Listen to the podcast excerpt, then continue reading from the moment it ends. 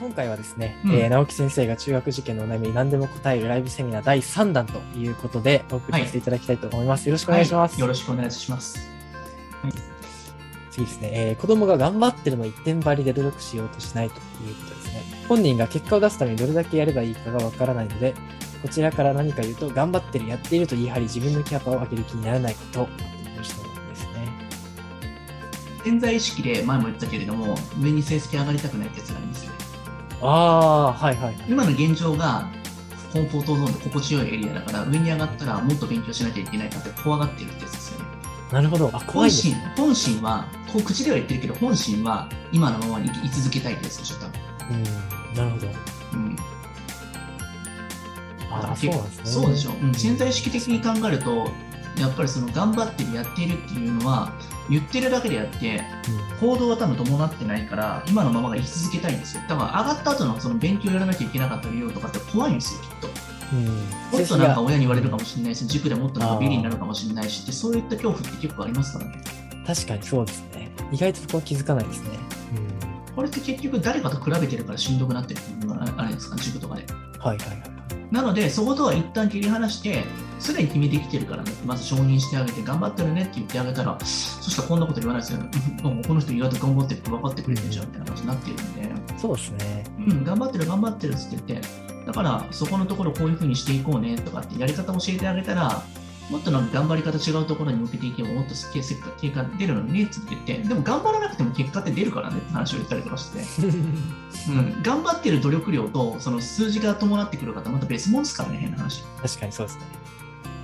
しかも本当に頑張ってる人の場合は、頑張っているというふうに言うよりかは、ここを具体的にこう伸ばさなきゃいけないっていう具体的なところを言いそうな感じがしますね。うんうん確かに抽象的な開始しないですからね、そんな。そうですよね。次こういうふうに、こうやったらこうどういうふうに伸びるかなっていう、うん改善思考になるので、はいはいはい。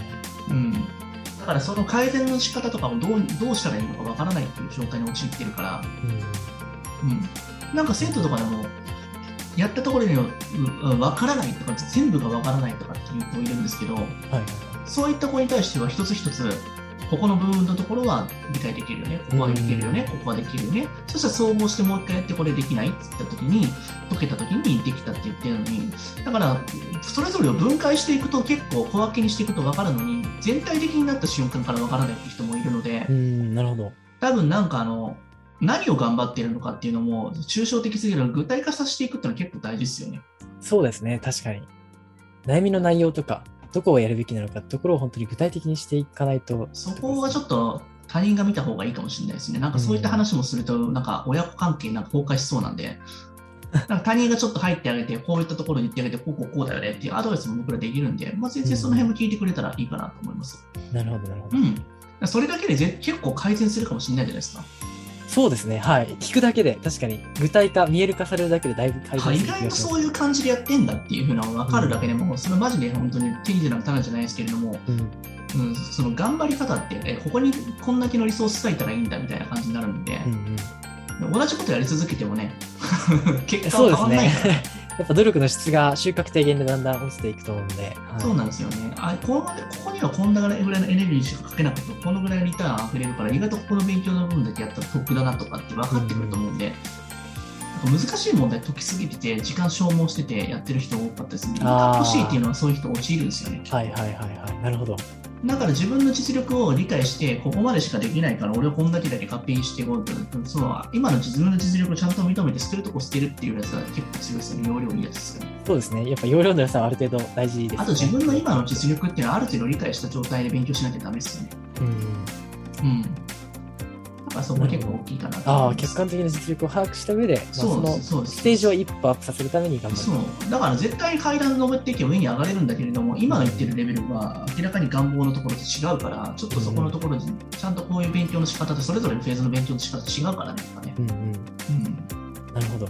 階段ごとの勉強の仕方違うし、多分見えてるところの世界、この子ら見えてる部分とかって、やっぱ分かるんで、僕らは。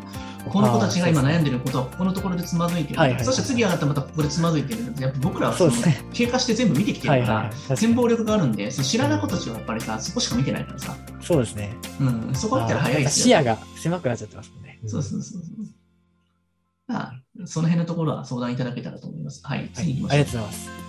はい、よろしくお願いします。今日はありがとうございます。失礼いたします。失礼します。ありがとうございます。